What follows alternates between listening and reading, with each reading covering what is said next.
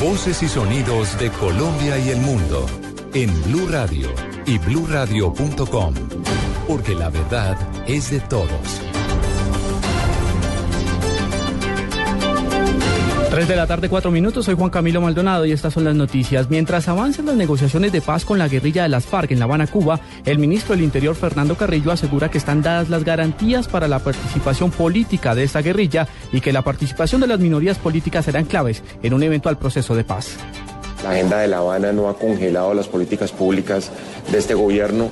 Vamos a seguir adelante demostrando eh, con obras concretas cuál ha sido esa acción. Yo creo que ese tema hay que abrirlo. A mí me parece que, que el espacio de las minorías políticas es fundamental. En un momento en que la paz va a ser como, como el escenario fundamental de la acción política, pensar en sacar a las minorías del juego político, pues no es una opción. Luego vamos a abrir el juego, vamos a convocar a la Mesa de Unidad Nacional. Yo creo que la Mesa de Unidad Nacional requiere además de nuevos contenidos y uno de esos además dentro de lo que supone la importancia de gobierno, oposición y minorías es poder sentar con ellos a mirar cuáles van a ser esas reglas de juego. 3 de la tarde, 5 minutos, declaran alerta preventiva en el archipiélago de San Andrés por incremento del oleaje y fuertes vientos. Detalles con Julián Calderón. Juan Camilo, fuertes olas impulsadas por vientos de gran fuerza provenientes del hemisferio norte están golpeando por estos días las costas del archipiélago de San Andrés y específicamente a Providencia y Santa Catalina. El oleaje ha causado varios eventos de erosión en la costa, en sectores conocidos como Comsey, Nelly Downs, Nat Hill, Salt Creek y Rocky Point, cerca al puente peatonal y a familias que allí habitan. Frente a eso, el Consejo Municipal para la Gestión de Riesgo de Desastres del municipio, justo con el alcalde Robinson Dawkins y autoridades como la Corporación para el Desarrollo Sostenible del Archipiélago Coralina, detectaron la necesidad de hacer intervención con obras de mitigación que reduzca el riesgo en esta área. La primera fase será identificar los puntos claves donde deberán realizarse dichas obras, para luego, con el respaldo de la autoridad local, iniciar labores de intervención a través de la línea de reducción de riesgo y de manejo de desastres. Y es que Colombia es víctima de los efectos más severos del cambio climático. Por ejemplo, en el Valle del Cauca, la intensa ola de calor que se extenderá hasta el mes de marzo amenaza con cortes de agua en Cali. Detalles con Juan Carlos Villani.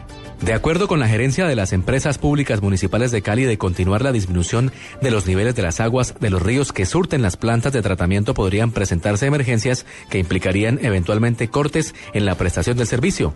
La División de Hidroclimatología de la Corporación Autónoma Regional del Valle del Cauca reportó que la reducción de los niveles del río Cauca, de donde se toma el 80% de agua para Cali y otros del norte del Cauca y del Valle, como el río La Vieja, están por debajo del histórico del mes de enero. Situación similar se registra en los siete tributarios que nacen en los farallones y que permitan alimentar las comunas de la parte alta de la capital Valle Caucana. En Cali, Juan Carlos Villani, Blue Radio.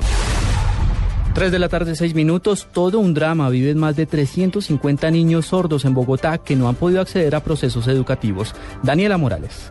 Los padres de familia y estudiantes del Instituto Nuestra Señora de la Sabiduría salieron hoy a protestar a las calles de Bogotá, debido a que este colegio es privado y los cupos de los niños y jóvenes sordos que estudian allí venían siendo financiados mediante un convenio con la Secretaría de Educación. Ante la posibilidad de que este no se renueve, los padres de familia exigen que la decisión sea reconsiderada, pues los estudiantes serían enviados a otros colegios públicos donde la enseñanza no es especializada.